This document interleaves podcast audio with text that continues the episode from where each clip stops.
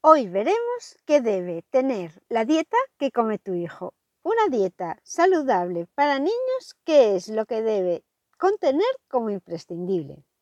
Vamos allá.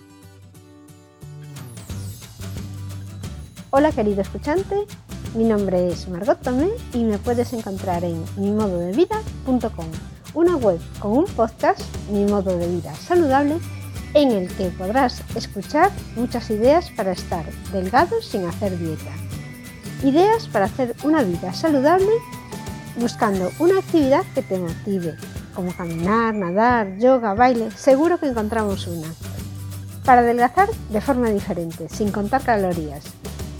Ve a escuchar mi modo de vida saludable o vete a la web mimododevida.com en la que comparto mis planificadores de menús semanales saludables con recetas muy fáciles. Y comparto también las actividades de ejercicio que hago cada día de la semana para hacer que mi rutina diaria sea amena y no caiga en el aburrimiento. Es un modo de vida saludable que comparto contigo para inspirarte y que tú también consigas hacer una vida activa y comer con comida real sin romperte la cabeza en la cocina con recetas complicadas. Empezamos el programa de hoy. ¿Qué debe tener una dieta saludable para niños? La respuesta es muy sencilla. Los niños deben comer como toda la familia, pero todos debemos comer comida real. Esto es una guerra al azúcar y a los procesados.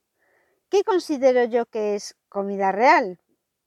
Comer verdura, carne, pescado y huevos, leche, yogur natural y sin azúcar, quesos. Podrás tomar conservas saludables como por ejemplo las conservas de pescado en aceite de oliva o las verduras también en aceite de oliva, envasadas, en conservas al natural, cocidas. Y también es importante que hagas un apoyo a tu cocina para que sea más sencilla sobre productos congelados pero sin procesar. Me estoy refiriendo, por ejemplo, a las verduras congeladas. Puedes encontrar muchísimas verduras congeladas como la menestra, la ensaladilla, el breco, la coliflor, las coles de Bruselas, los guisantes, las espinacas. Hay muchas verduras congeladas que en pocos minutos están cocidas y preparadas, además de algunos pescados y carnes que están congeladas en estado natural. Y teniendo estos alimentos no hay nada más que pensar. El resto de las cosas que no están incluidas no deberías tomarlas. Por lo menos no deberías tomarlas de forma habitual. Además es recomendable que los niños vean un ejemplo en el comportamiento de los padres. Por eso, compra cosas saludables y cocina recetas basadas en comida real, haz ejercicio y acompaña a tus hijos en algunas actividades deportivas. Por ejemplo, en el verano, vete a correr con ellos por la playa, alquila una piragua, nada con ellos en la piscina, hace ejercicio en casa o pídeles que participen. La vida saludable se enseña en familia y se aprenden de esta manera los buenos hábitos. Hasta aquí mis consejos para hacer vida saludable en este entorno insaludable. Tengo muchos más.